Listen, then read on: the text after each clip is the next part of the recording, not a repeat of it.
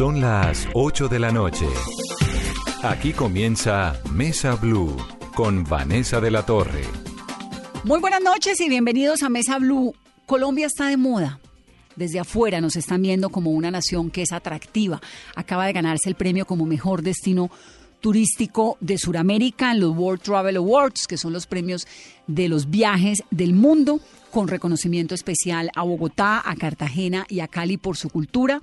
Arrancó la temporada de ballenas y esto es importantísimo porque salen estas ballenas, las reinas del mar, desde la Patagonia, huyéndole al invierno austral para llegar hasta las costas del Pacífico colombiano. Y desde hoy, que arranca esta temporada, hasta octubre, los colombianos podemos ir a ver las ballenas en el Pacífico. Eso es un planzazo. Pero además, el nuestro es un país con una riqueza y una biodiversidad verdaderamente, pues de la cual nos tenemos que sentir muy orgullosos y de la que vamos a hablar en el programa de hoy con Julia Miranda, que es la directora de Parques Nacionales Naturales de Colombia. Julia, bienvenida. Muchas gracias por eh, invitarme a tu programa. Eh, feliz de poderle hablar a tus oyentes sobre los parques nacionales. Usted tiene el trabajo más rico de todo, yo creo, ¿no? Es hermoso, es inspirador, es eh, conocer Colombia, la gente de Colombia, porque en, en los diferentes rincones de Colombia hay unas personas maravillosas. La diversidad étnica y cultural de Colombia está, está representada en los parques. Ahora, si uno ve Colombia, pues uno sabe que Colombia es una potencia hídrica, que es una eh, potencia en biodiversidad, que el proceso de paz nos ha permitido conocer especies que no conocíamos, lugares remotos a los cuales no podíamos entrar, un montón de cosas. Pero digamos, cuando usted hace el mapa de Colombia y usted ve los parques, ¿qué tan protegida está Colombia? de deforestación, de cultivos ilícitos, etcétera, bajo el paraguas de los parques. Sí, el país ha hecho un esfuerzo eh, liderado por unos sabios que desde hace muchos años vieron esa riqueza natural y decidieron que Colombia tenía que conservarlos. El Mono Hernández, Julio Carrizosa Umaña, eh, Manuel Rodríguez Becerra, y todos los científicos de la Universidad Nacional a quienes admiramos tanto, es decir, unas personas que conocieron esa riqueza. El primer parque se declaró en 1960 el Parque Nacional Cueva de los Guácharos. ¿Qué es dónde? En el Huila.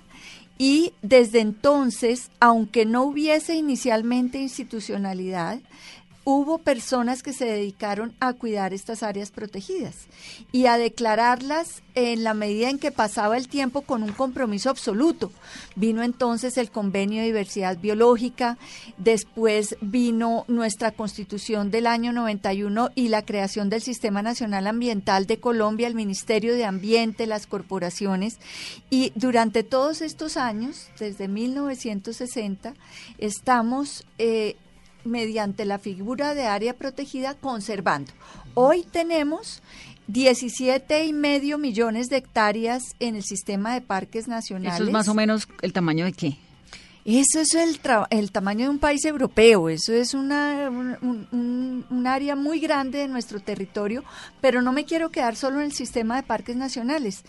El Sistema Nacional de Áreas Protegidas, que tiene otras categorías del orden regional, y las reservas de la sociedad civil, la iniciativa privada de conservación en Colombia, suman más de mil áreas protegidas en nuestro país, Entonces son, 31 millones de hectáreas. Entonces son parques y áreas protegidas, pero los parques están adentro de las áreas protegidas o son dos cosas distintas. Sí, no, pues eh, los parques son una de las categorías de, las, áreas, protegidas. Y hay parques naturales nacionales que son 59 parques nacionales, estas 17 y medio millones de hectáreas, que para responder a tu pregunta inicial están en excelente estado de conservación.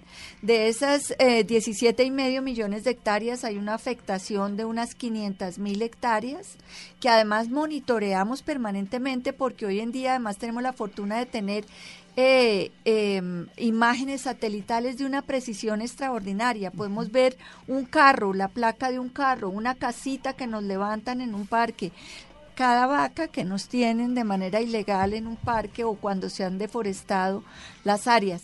Entonces sabemos cómo se han ido afectando. Eh, de todas estas 500 mil hectáreas frente a 17 y medio millones, yo diría que tenemos un sistema de parques muy bien conservado. Muy sólido.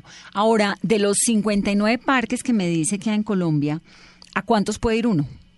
Tenemos abiertos al ecoturismo 23, con programas en los planes de manejo, con zonificación, porque entonces cuando está abierto al ecoturismo no es que uno pueda ir a todo el parque, sino que la zonificación, que está establecida por la ley, establece las áreas en donde puede hacerse ecoturismo. Y entonces, por ejemplo, el Parque Tayrona, que es un emblemático parque para el ecoturismo, más o menos el 2% del parque está viendo, abierto al turismo. Que eso es donde va uno a arrecifes y donde sí, puede todas esas playas hermosas y esos senderos. Eh, y, y, y el, digamos, la estrategia, no solo en Colombia, sino a nivel mundial, tú vas y miras en Estados Unidos, en España, en Canadá, en Australia, los parques son para que la gente vaya y los disfrute. Pero la estrategia principal es la conservación, no solo porque estamos en una situación del planeta de pérdida de biodiversidad acelerada, estamos en la la sexta extinción de especies mm. causada por el hombre. Entonces, estas áreas protegidas son una herramienta fundamental para frenar esa extinción y también lo son para enfrentar el cambio climático. Entonces la conservación es supremamente importante, si bien el ecoturismo también lo es. Pero entonces la estrategia es permitir que la gente entre a una de esas zonas, a unas zonas específicas que son la, la menor parte del área protegida. Y dejar allá atrás guardado lo que no se puede tocar. Sí, como el cañón del Colorado, como Yosemite, ¿no? Que uno puede ir como a las puerticas, eh, algunos lugares o incluso los lagos del sur en Argentina, que son parques, y uno puede ir a algo con ciertas... Eh, Conocer, aprender. Responsabilidades, pero no se puede meter hasta el fondo de, de, la jungla, pues. Exactamente, y aprender tanto en que uno sienta que conoció el parque, pero que la mayor parte de esa área está dedicada a la conservación. ¿Es posible ese equilibrio entre el ecoturismo y la conservación?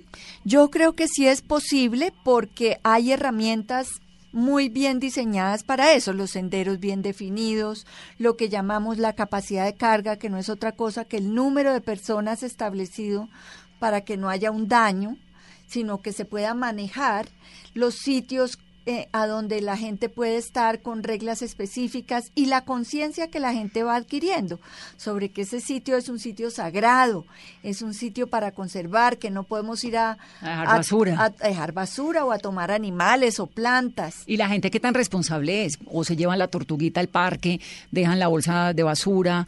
Estamos eh, en la ¿Se puede hacer fogata o no? Digamos, ¿cuáles son las reglas de los parques? Nunca una fogata Nunca, se una puede, chimenea. Se puede hacer camping, pero no fogatas. Todos son medios controlados porque una fogata puede causar un incendio en un área natural de manera muy fácil. Y además estamos como dándole un mensaje erróneo a las personas si permitimos fogatas las fogatas se hacen con la madera de los de las áreas y, y, y, lo que nosotros mm, digamos le enseñamos a la gente es que los parques no se debe tocar la naturaleza. O sea, que uno, llega de visita y lo deja intacto en lo posible. Exactamente, disfrute el aire, el paisaje, el entorno, aprenda eh, y en ningún momento saque material vegetal o animales o transforme el área en donde ¿Y la gente es respetuosa en general? Estamos aprendiendo, los colombianos han aprendido mucho. Uno va a países en donde, mm, por ejemplo, en Costa Rica le dicen a uno, aquí no nadie entra a un parque a tocar un árbol, porque esto es sagrado y todo el mundo lo respeta. Aquí nos falta mucho todavía respetar los parques. Encontramos deforestación gravísima, tráfico ilegal de fauna, encontramos gente que simplemente llega a ocupar, a talar, a hacer su casa y a hacer su huerta. Y a sembrar sus vacas. Y a poner sus vacas. Y por ejemplo, doctora Julia, de esos 23 parques, eh, ¿han estado algunos en riesgo de cerrar por el mal comportamiento de los turistas? Sí, hemos estado preocupados. Por ejemplo, hace varios años estuvimos muy preocupados por el Tairona estuvimos a punto, porque además era una mezcla de visitantes irresponsables con problemas graves de orden público. Claro. Entonces. Había terminado por convertirse en un metedero de drogas durísimo. presencia de paramilitares Además, en el área. Bueno, esa es la tierra de. Había sitios realmente peligrosos y eso se fue superando con el tiempo, pero ahí tuvimos ese riesgo. Otro parque donde tuvimos Perdona, antes de cambiar de tema del Tairona, ¿por qué el Tairona lo cierran en enero siempre, como un mes o un, un, rato largo, ¿no? Sí, se cierra en febrero un mes y eso es algo que nos pidieron los cuatro pueblos indígenas de la sierra los, los uh, Kogis, los Wiwas, los Arhuacos y los Ancuas tienen su territorio ancestral en el Parque Tayrona y nosotros debemos trabajar con ellos el manejo del parque. Y ellos nos pidieron que para dejar descansar el parque, para dejarlo respirar, para hacer una serie de ceremonias, pagamentos y además para recoger de la temporada alta, la basura y, y, hacer un monitoreo de fauna que ha resultado muy interesante. Cerráramos un mes en febrero y lo acordamos con el concesionario y con los operadores.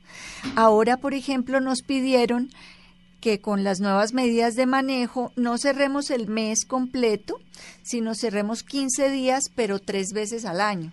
Entonces estamos... Pero es interesante eso, ¿no? Porque siente uno que respira el parque, ¿no? Sí, y ese es el lema del Tairona, respira Tairona en ese, en ese ah. tiempo, respira Tairona.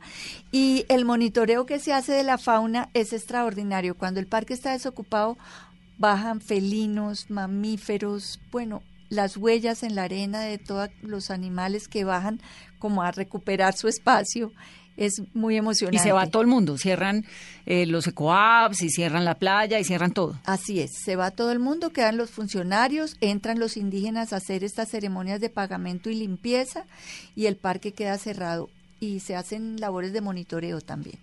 Por ejemplo, ¿cómo funcionan esas labores de monitoreo eh, de la fauna y la flora con esas cámaras de seguridad que ustedes han instalado y que les han dado resultados? Son extraordinarias, son los ojos que no teníamos antes y un ejemplo muy bonito es el del Parque Chingaza. Cuando yo llegué a, parques eh, y aprendí sobre el Parque Chingaza, me decían, es que este es el hábitat muy importante del oso de antiógenos, pero no le quiero decir que ninguno lo hemos visto. No hemos visto lo al oso. visto alguna vez? Yo no lo he visto. Yo, tampoco y voy a Chingaza, me parece que Chingaza es de locos. Es una hermosura de, área. Tal vez como es tan frío y tan, tan inhóspito y penetrarlo es difícil porque eso pues uno va feliz a hacer picnic y a la hora de caminada se va desmayando. Entonces por eso como que se conserva, ¿no? La naturaleza sí. diciendo, aquí estoy pero quietica, usted por los lados. Exactamente, entonces era como el mito del oso de anteojos.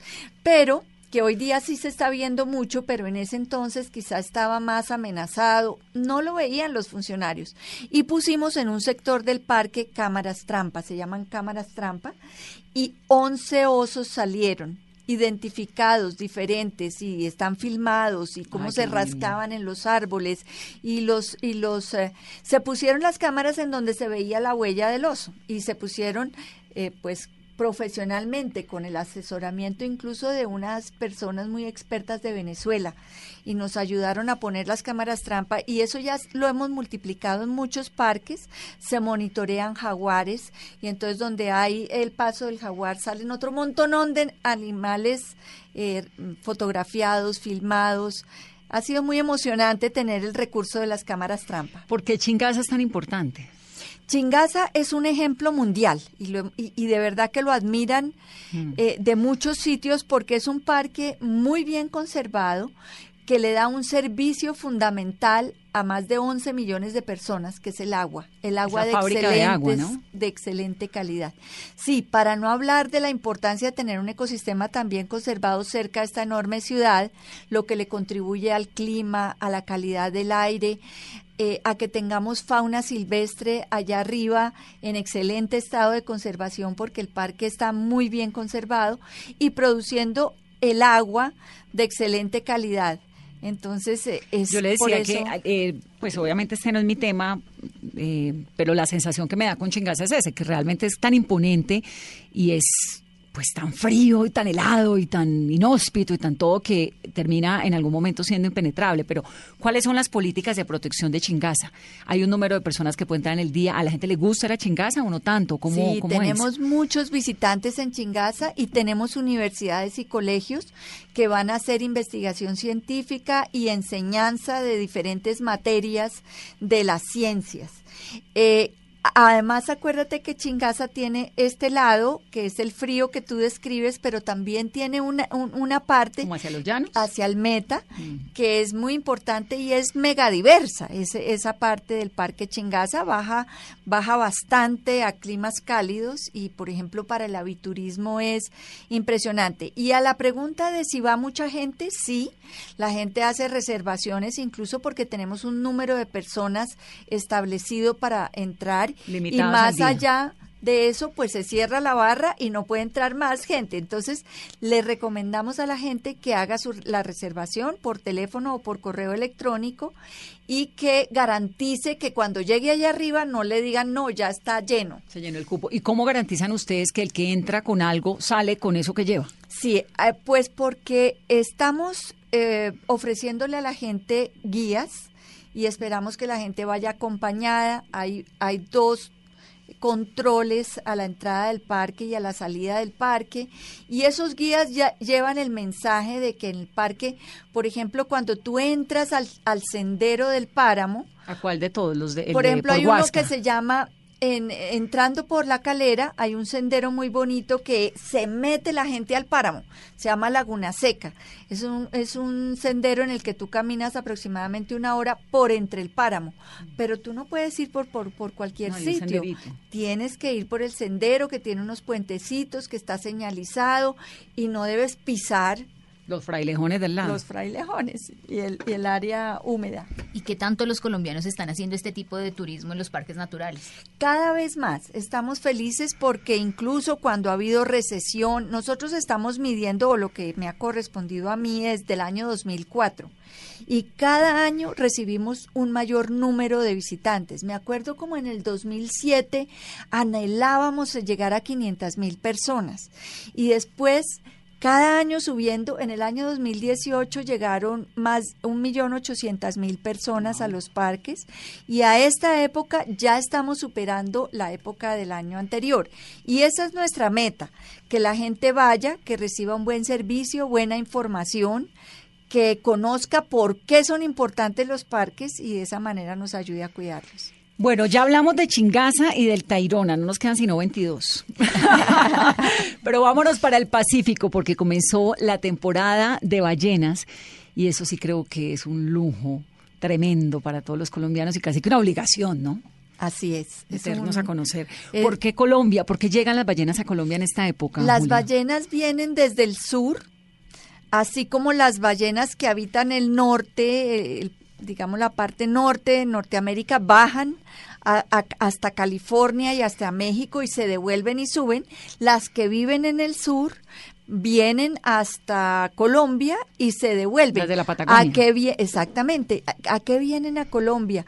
A alimentarse, a parearse y a dar a luz. De manera que somos la salacuna de las ballenas. ¡Qué belleza! Es emocionante porque son colombianas las ballenas que transitan por el, por el Pacífico y en, en varios parques nacionales nosotros ofrecemos a la gente la visita con los operadores turísticos. Las ballenas viven, las que llegan acá viven en el sur, en la Patagonia. Claro, este invierno austral que es tan duro, ¿no? gélido, hace que se vengan como tantas aves migratorias. Y llegan al Pacífico a la altura de Buenaventura, a la altura hasta Chocó, ¿no? ¿Todo el Pacífico? Sí, porque las, eh, las podemos ver eh, en los parques nacionales donde nosotros ofrecemos que las vean en Buenavent al lado de Buenaventura está el Parque Nacional Bahía Málaga. Esa Bahía Málaga que es profunda es un sitio extraordinario de eh, apareamiento, por ejemplo, porque es una bahía muy profunda. Además es Utría, que tiene las aguas mansas de la ensenada que entra al continente, ahí es un sitio privilegiado para que den a luz, porque están en el mar, pero están en un pedazo del mar que es absolutamente tranquilo. ¿Cuál es el lugar ideal para verlas? Pues donde más se ven por el confinamiento en el que están es quizás Buenaventura y Bahía Málaga. A la altura de la barra, es esa playa. Bahía Málaga, eso es eh, Ladrilleros, Juan, Chaco, donde hay muchos hoteles, hay un ecoturismo muy bonito. porque No es tan bonito, esa zona, hay, qué pena que la contradiga Julia, pero el lugar es absolutamente precioso porque tiene una selva. Tiene... o sea, no, es que me la, me la paso peleando por esa zona porque me la conozco y me fascina y me parece preciosa. Y hay un hotel ahí muy lindo que se llama La Barra, que queda en, en, el parque y es bueno, esto es el paraíso, o sea, el, paisaje del Pacífico es agreste, es selvático, es húmedo, es. divino, imponente, pero la gente tiene un problema de basura muy complicado, muy grave. y los hoteles se esmeran por cuidar sus lugares, pero hay una falta de conciencia, no sé si es de los vallecaucanos o de los que llegamos, no sé, pero hay un problema de basuras ahí en Juan Chaco, en Ladrilleros. Gravísimo. Gravísimo. En la playa. Y es lo que pasa en todas las playas, porque eso es lo que hay que es el principal problema para estos municipios es que no tienen sistemas de recolección adecuada ni de disposición adecuada. Entonces, inclusive en las Islas del Rosario, las casas bonitas que están ahí en el Parque Corales del Rosario y San Bernardo, muchas veces mandan la basura a una de las playas. El ah. sistema de recolección de basura. Hemos visto camiones eh, de, oficiales en Nuquí, dejando la playa en la playa la basura. Y, la, dejan ahí con el objetivo de que quien la recoja o sea piensan que qué va a pasar con esa basura. Terrible que, se, vaya al agua y que es gravísimo el problema de basuras. Pero entonces en Málaga en Utría en Gorgona se ven las ballenas y, y, la, y los operadores turísticos saben mostrarlas. Ahí también ha habido unos protocolos para que se respete a las mm. ballenas, se respete la, la distancia que deben tenerse del animal, que no se puede ir a perseguirlos. Pero sí, esta época desde finales de mayo, junio hasta noviembre, el espectáculo de las ballenas está en el Pacífico. ¿Y cuál es el mejor mes? Hay uno donde saltan más, donde saltan menos. No, yo diría que como entre septiembre y octubre es como la temporada más eh, álgida en donde están más. Septiembre, octubre. Sí. Anote Carolina para que nos vamos a, ver. Tenemos que ser Vamos a la barra, a esa blue callejera. Ahora recientemente estuve en Gorgona y vimos muchísimas, saltaban. y en, en el Valle del Cauca la gobernación ha hecho un trabajo que me parece bien interesante y es el paseo del día, porque antes pues uno tenía que ir hasta Juan Chaco, ladrillero, dormir en la barra tres días, porque esos son unos paseos bien agrestes. Ahorita llega una Buenaventura y lo llevan en el día, hace el tour, va a una playa blanca preciosa que hay por allí, da la vuelta, muestra las ballenas, tata, y se devuelve y duerme, bueno, toda la noche se regresa. Entonces, digamos, es, es muy cerca y, y, en eso creo que ha hecho un trabajo interesante la gobernación en mostrarle a los caleños, porque uno, yo soy caleña, Julia, usted puede creer que yo crecí y a mí jamás me llevaron a ver una ballena chiquita. Pues no a esa zona, me llevaban a otras cosas, al Pacífico a otras cosas y a otras cosas, pero la cultura de la ballena no. Entonces, cuando mis hijas chiquitas crecieron y caminaron, creo que el primer paso que dieron, yo estaba en Buenaventura viendo ballenas. ¡Ay, qué maravilla! Pero no me tocó la ballena saltando, sino así como echando el chorrito de agua, ¿no? Ahí va la ballena y uno llora porque la ballena apareció. Y eso sí es como de lo más emocionante que puede ver un ser humano. Sí. Gorgona es un sitio muy lindo también. El parque mm. está en un estado de conservación excelente, es una belleza bucear, por ejemplo, y, oír el canto de las ballenas desde debajo del agua. Eh, y Utría, por, por supuesto, pero estar en Nuquí, en Bahía Solano, en el Valle, todas esas poblaciones que además su fuerte es el ecoturismo y su principal renglón económico es el ecoturismo. Y todos los colombianos deberíamos ir allá a apoyar esa, esas iniciativas. Esas iniciativas, esa economía que está cuidando selva, agua dulce, eh, o sea, usted es defensora de que los colombianos vayamos a esos parques, a ese ecoturismo. Absolutamente, además son eh, negocios locales, de emprendedores locales, de empresarios locales. Las artesanías son divinas, la cocina es espectacular, la música es extraordinaria. Entonces, sí, indudablemente, eh, hoy día que tenemos la posibilidad de ir a esos sitios, y, son tranquilos y seguros para poder visitarlos. ¿Son seguros? Sí, nosotros estamos recibiendo visitas a esos parques que te he mencionado y hay un apoyo muy fuerte de la fuerza pública y un parte de seguridad.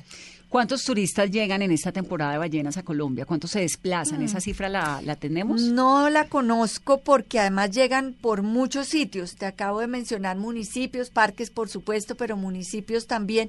Indudablemente la temporada alta del Pacífico es la temporada de ballenas, porque además hay migración de tortugas, migración de aves. Hay un evento lindísimo en Nuquí que es liderado por la sociedad civil, por los grupos organizados de allá. El grupo Mano Cambiada, liderado por Josefina Klinger, que quiere enseñarle a, los en este programa. que su territorio es maravilloso porque por él migran las ballenas, las tortugas, las aves, y, y, el Festival de la Migración es por esta época. ¿Cuándo es el Festival de la Migración? ¿Tenemos esa fecha? Porque vale la pena recordarle, y además Josefina, que es tan amiga de esta casa, siempre nos gusta cada año recordarle a la gente. Del, del claro, recordarle a la gente, mire, ojo que es que estamos en el Festival de la Migración. Y que es organizado por ellos allá. Sí. Y sobre todo para educar a, sus, a su gente y hacer que su gente valore la riqueza que tiene. Los turistas que van a esas zonas, a esos eh, planes ecológicos y de avistamiento de ballenas, etcétera, ¿son en su mayoría colombianos o vienen muchos extranjeros? Vienen muchos extranjeros, muchos, pero todavía la mayoría son colombianos.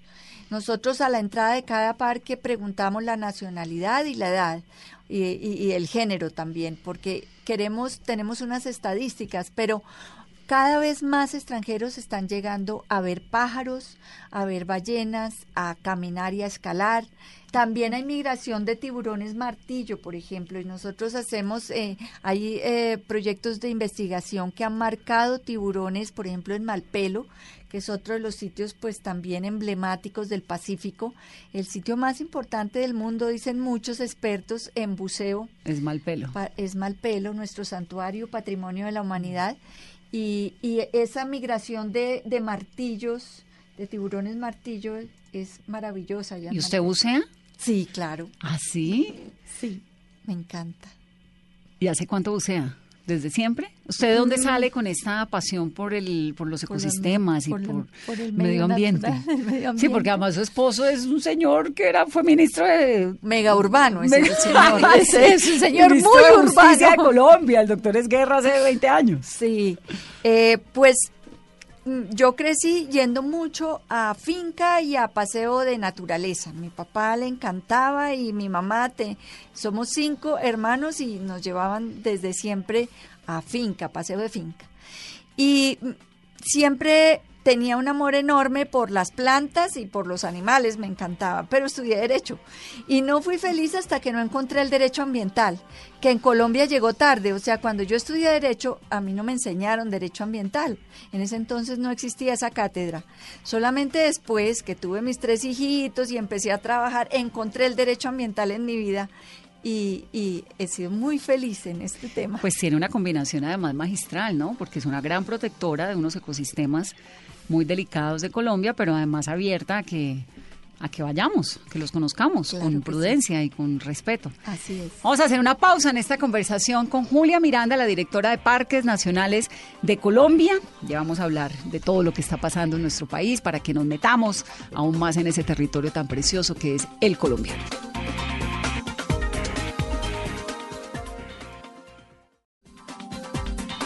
Continuamos hablando con Julia Miranda, la directora de Parques Nacionales Naturales de Colombia. Julia, ¿cuál es el parque que a usted más le gusta? O, supongo que todos le me va a decir que todos, pero ¿cuál es el que dice, este parque es impresionante? Muy difícil la pregunta.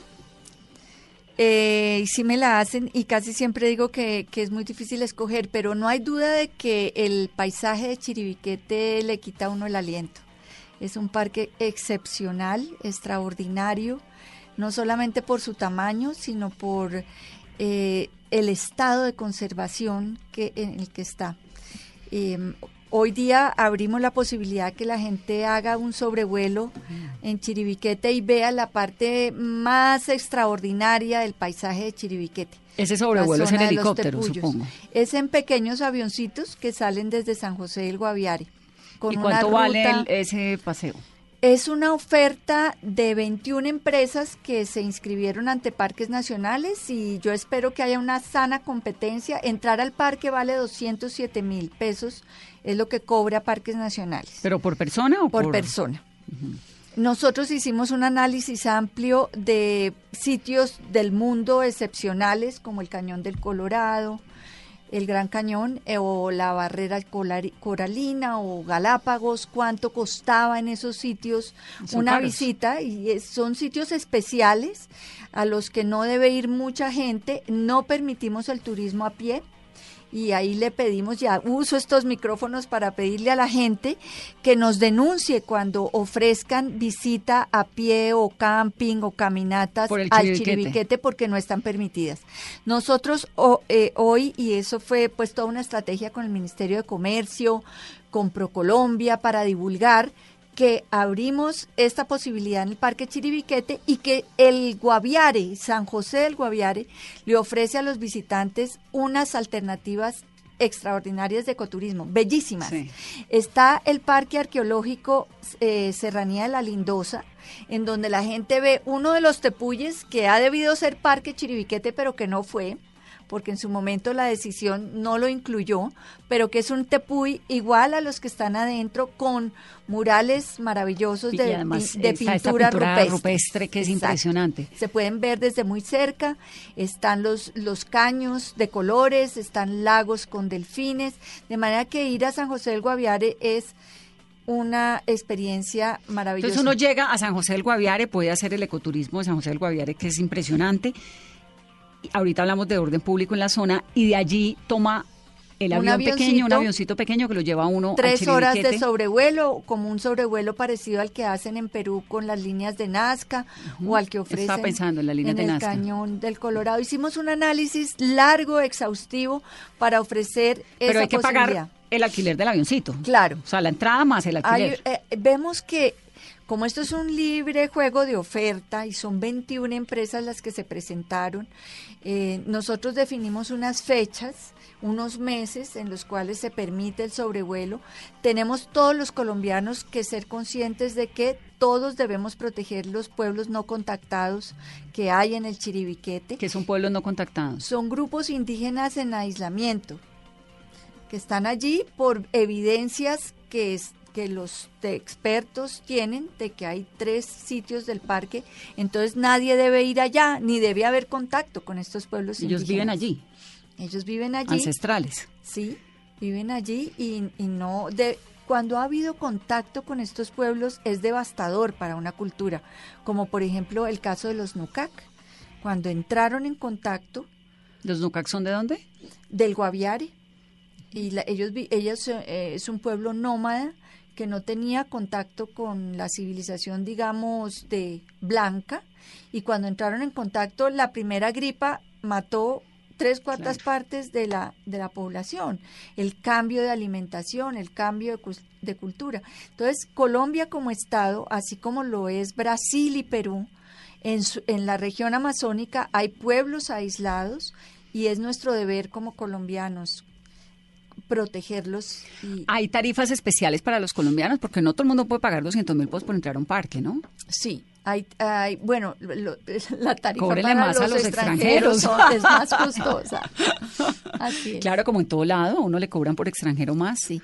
Entonces yo espero pues que en este momento los operadores estén ofreciendo paquetes, estén compitiendo para que más y más gente eh, eh, pueda, pueda ir a hacer el sobrevuelo. Pero por supuesto, parques extraordinarios, Malpelo, el Santuario Patrimonio de la Humanidad, que tiene una riqueza impresionante bajo el agua, ¿Qué es lo que tiene Malpelo que es tan reconocido en el mundo? Malpelo fue declarado Patrimonio de la Humanidad porque tiene un valor excepcional universal en la riqueza natural que tiene en, debajo del agua. Es una roca, una isla que no tiene vegetación además, pero que es parte de una cordillera eh, eh, eh, oceánica y allí eh, las especies que están y que migran son importantísimas y además en un volumen extraordinario. La gente que bucea en Malpelo tiene una experiencia única en el planeta y por eso es uno de los sitios más apetecidos para los buzos de todas partes del mundo porque no se, se encuentran miles de tiburones eh, de eh, todo tipo de especies de atunes, de barracudas, de bueno, la gran cantidad de especies. Tiene una pared de corales también Y, bueno, los expertos de la UICN los evaluaron, es un sitio de valores excepcional universal. La UICN es la Unión Internacional para la Conservación de la Naturaleza que es la ONG más grande del mundo científica de conservación de la naturaleza. Tiene eh, capítulos por temas, por ejemplo, yo pertenezco a la Comisión Mundial de Áreas Protegidas de la UICN, pero también la hay para ecosistemas, una colombiana, es la presidenta de la Comisión de Ecosistemas. ¿Qué es quién? ¿Sandra Besud? Es eh, Sí, porque Sandra es la madrina de Malpelo, ¿no? De Malpelo, ha hecho su, la fundación y ha trabajado en Malpelo toda su vida de una manera extraordinaria. Sí. Entonces, esta, este organismo internacional es el organismo técnico asesor de, la, de Naciones Unidas para el Convenio de Diversidad Biológica y el de Patrimonio de la Humanidad, entre otros, y el de Cambio Climático. Entonces, Chiribiquete, Malpelo, otro. Bueno, yo creo que las montañas del Parque de los Nevados también quitan el aliento. absolutamente hermosas, pero el Parque del Tuparro porque si me da el chance de seguir, el Parque del Tuparro eh, eh, en la ribera del Orinoco, que es un río bellísimo, si uno cree que el Amazonas fue el río más bello que vio y se va para el Orinoco y dice, oh por Dios, aquí hay otra eh, cosa extraordinaria. Pero fíjese que esos lugares fueron lugares pues muy recónditos, siguen siendo recónditos, pero lugares de conflicto durante muchos años. Sí. ¿Las FARC cuidaron el medio ambiente en Colombia? Pues yo creo que el problema de seguridad y orden público evitó que muchos de los colombianos disfrutaran de estas áreas, pero ellos también hicieron desastres en los en las áreas protegidas. Y construyeron carreteras, construyeron puentes, deforestaron, llevaron familias a ocupar las áreas protegidas, deforestando, llevando ganadería, llevando cultivos ilícitos. De manera que yo no diría que las FARC cuidaron, hubo una situación de, de de peligro, de orden público, de inseguridad que no permitió que el Estado pudiera estar allí como debía estar y los colombianos pudieran visitar las áreas y disfrutarlas. Y con la firma del, del acuerdo de paz, ¿ha aumentado el nivel de y los visitantes a estas zonas, a estos parques? Sí, eso fue un hito muy grande. Visitantes, turistas y científicos. Entonces, de verdad nosotros, eh, el equipo de Parques Nacionales sintió con la firma del acuerdo de paz una situación de seguridad y de posibilidad de entrar a sitios donde antes no habíamos podido entrar por razones de la presencia de la guerrilla y de la amenaza que teníamos y de repente esas zonas se abrieron. Se abrieron para los guardaparques, para los visitantes y para los científicos y ha sido... Eh, muy importante para estas zonas en Colombia. Cuéntame cómo es el proyecto de los guardaparques, cuántos guardaparques hay en Colombia, quiénes son. Los guardaparques que, trabajan en parques nacionales son funcionarios públicos, que visten un uniforme, que tienen una disciplina, una mística. Eh, son 603 en la planta de personal, pero son 1.200 como contratistas que igualmente visten el uniforme y trabajan en los parques nacionales. Entonces, pues somos una entidad pública que depende del Ministerio de Ambiente y nuestra misión es cuidar esos parques, administrarlos, cuidar también de las culturas ancestrales que viven allí y, y, contribuir a su supervivencia, a su, a su eh, digamos, a que no pierdan esa cultura ancestral, porque esa cultura ancestral en los parques garantiza la conservación de estas áreas. Pero supongo que para los guardaparques, pues hay unos riesgos también, ¿no? Muy grandes. ¿Están en zonas remotas? Sí. En muchas ocasiones. Es una personalidad muy particular la del guardaparque. Vive alejado de su familia, gana muy poquito. Es, yo creo que el sueldo de un guardaparque puede ser, pues tenemos operarios, técnicos, profesionales y pues todo el equipo de parques, comenzando por mi La directora. digamos, eh, no trabajamos por el sueldo, sino por el amor al trabajo. Un, un operario de parques puede ganar 600 mil pesos. ¿Y viven allá con sus familias o viven solos? ¿Van y vienen? ¿Cómo es esa ellos, vida? Ellos van eh, a ellos permanecen en los parques, tenemos unos horarios de trabajo, por ejemplo, tú trabajas eh, tres semanas y descansas una. Mm. Muchos deben salir de sitios muy remotos y entonces es muy costoso para ellos poder ir a visitar sus familias. Eh, tienen una vocación de servicio y un amor por la naturaleza que, que le transmiten a sus familias. Muchos guardaparques y sus hijos pasan vacaciones en los parques no se van como a otro lado. Claro. Sino que vuelven a los parques a pasar vacaciones. Un profesional puede ganar un millón doscientos mil pesos, dos millones de pesos máximo. ¿Y qué comen, por ejemplo? Bueno, ellos eh, se caracterizan porque hacen eh, un equipo, el equipo es solidario, el equipo trabaja como una familia. Entonces, por ejemplo, hacen mercado entre todos y cocinan entre todos en las cabañas de los guardaparques o contratan a alguna persona para que les ayude con la cocina. ¿Ustedes tenían, Julia, en algún momento eh, como un plan en el que uno podía ir a hacer guardaparques temporalmente. Y te agradezco esa pregunta porque aprovecho para invitar a la gente al programa de guardaparques voluntarios. El programa de guardaparques voluntarios está en la web y es desde personas mayores de edad hasta personas de la tercera edad que quieran ayudarnos con lo que quieran.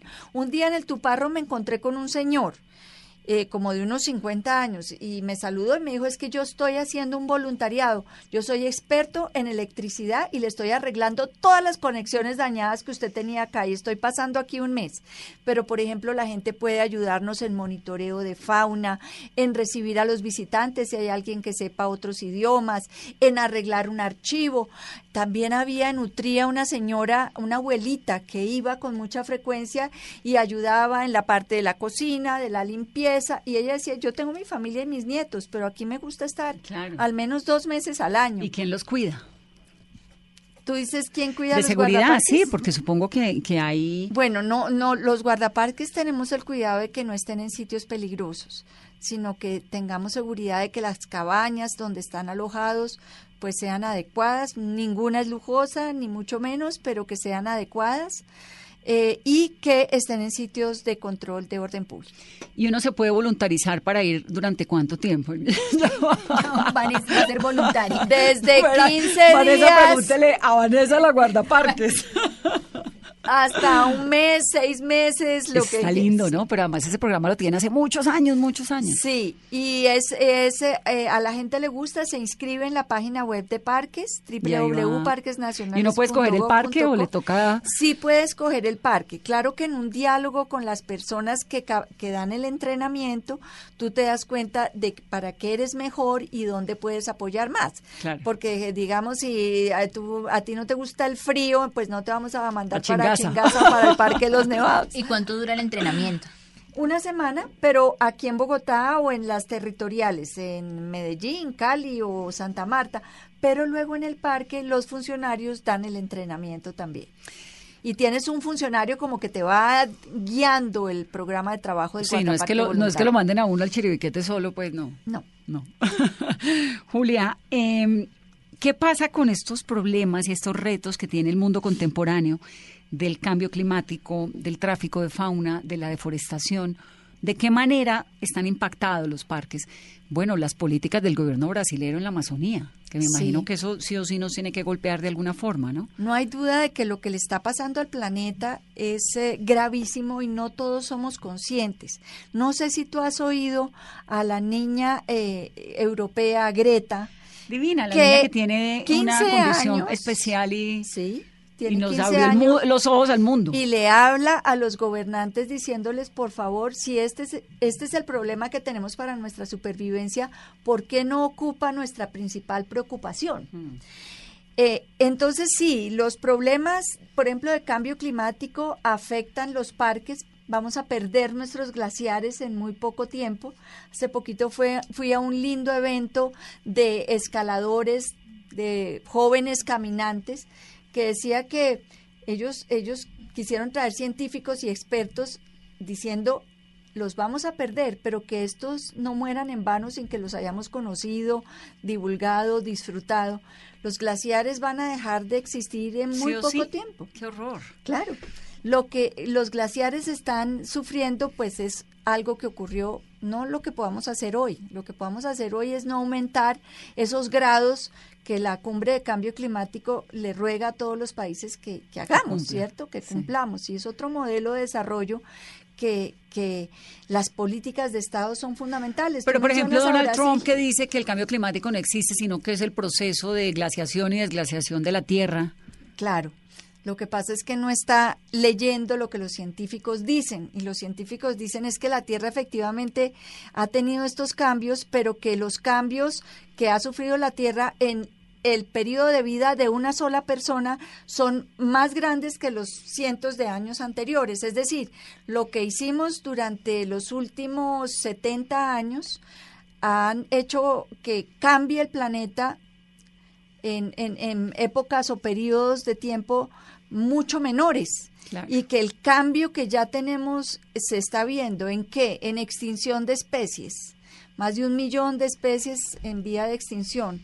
La sexta extinción causada por la especie supuestamente inteligente del planeta. La nuestra. Sí, la nuestra. Entonces los parques sufren como los glaciares, el mar. El mar nos debía preocupar a todos. El mar es el ecosistema más afectado de todos se está chupando buena parte de ese CO2 que causa el cambio climático y entonces se ha ido acidificando. Eso quiere decir que cambia el pH del mar, mm. con lo cual el sistema cambia, se han extinguido especies, los corales están muriendo, la sobrepesca, el ruido, la basura, el plástico, está causando que el mar se esté muriendo y cuando muera el mar la vida en el planeta no puede ser. Imposible. Y, los, los expertos, los científicos tienen un lema como sencillo de entender. Sino azul no hay verde. Sino azul, sin azul no hay vida. Claro. Sin, sin, el mar no hay vida. Sin el mar no hay vida en la Tierra y estamos perdiendo el mar. Dígame una cosa, ¿qué tanto hay exploración petrolífera en los parques o en las fronteras de los parques? Cero. Cero. Eh, Pero me imagino que todo el tiempo le están metiendo la uña. La Constitución de Colombia y muchas sentencias maravillosas de, los, de las Cortes colombianas, del Consejo de Estado, de la Corte Suprema de Justicia y de la Corte Constitucional. Y digo sentencias maravillosas porque son importantes aquí y en el mundo entero esas sentencias para proteger los parques nacionales. La Constitución de Colombia estableció en un artículo que ellos son inalienables, imprescriptibles e inembargables. Les dio esos tres atributos y las sentencias de la Corte le han dado el alcance a esos atributos. Entonces hoy en Colombia es claro que por mandato constitucional los parques son declarados a perpetuidad. No se les, es decir, no se pueden reducir, ni cambiar, ni quitar no se les puede cambiar su uso. Es decir, de conservación no puede volverse que ahora pasa una carretera, un puerto, un, puente, o puede haber explotación minera o petrolera. Nada. Esa es la pelea que usted se da todo el día. El uso autorizado en los parques está definido por la ley y es conservación, educación ambiental, eh, e investigación científica, restauración o recuperación y ecoturismo. Es decir, así haya lo que haya debajo del subsuelo de un parque. No se puede.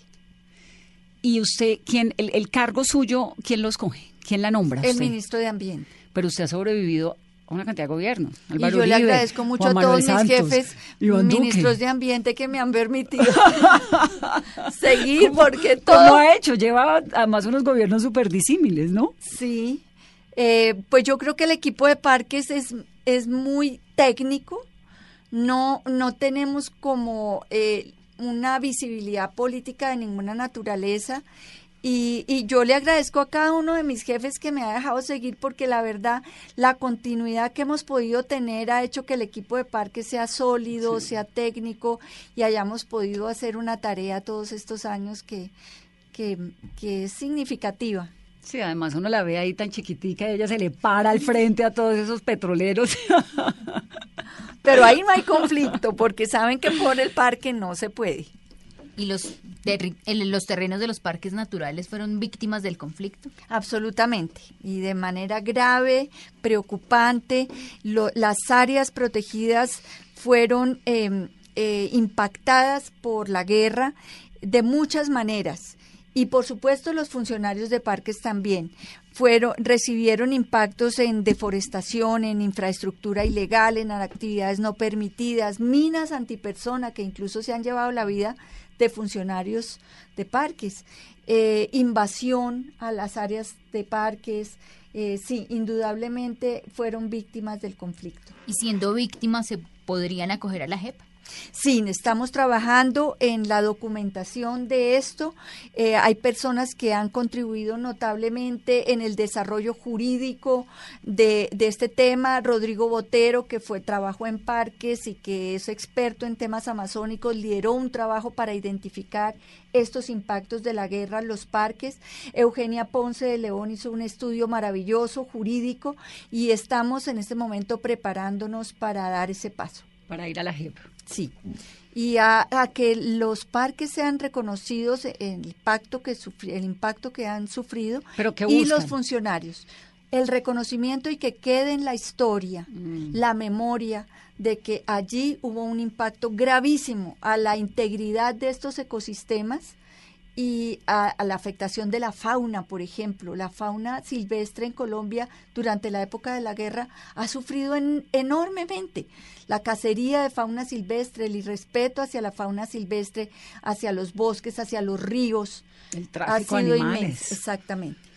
Pues Julia, me encanta tenerla en este programa. No queda sin uno con ganas de recorrerse aún más Colombia. Y de hacer maletas para irnos de, de voluntarios. De guardabosques. No, pues yo por, muy agradecida de poder contarle a tus oyentes desde aquí cosas de los parques. Y varias cosas, me parece importante resaltar. Bueno, el programa Los Guardabosques que me, me, llama un montón la atención en la página de internet y la temporada de ballenas. Vale la pena esto que, que dijo usted que las ballenas que andan por toda Sudamérica son colombianas Qué lindo, pues vamos a verlas ahora que están acá visitándonos antes de que se vuelvan al frío. Pero Colombia, el país de las aves también, también, en donde todos los colombianos deberíamos tener por lo menos en nuestra casa una guía de aves y unos binóculos para salir a mirar pájaros, porque mm. Colombia es el primer país del planeta en, número de aves y son una riqueza y son se vuelve uno apasionado de verlos, pero no es sino ponerse unos binóculos y, y, disfrutarlos. los disfruta. Muchas gracias, Julia, bienvenida siempre. Muchas gracias a ti. Esto es Mesa Blue, que tengan una muy feliz noche.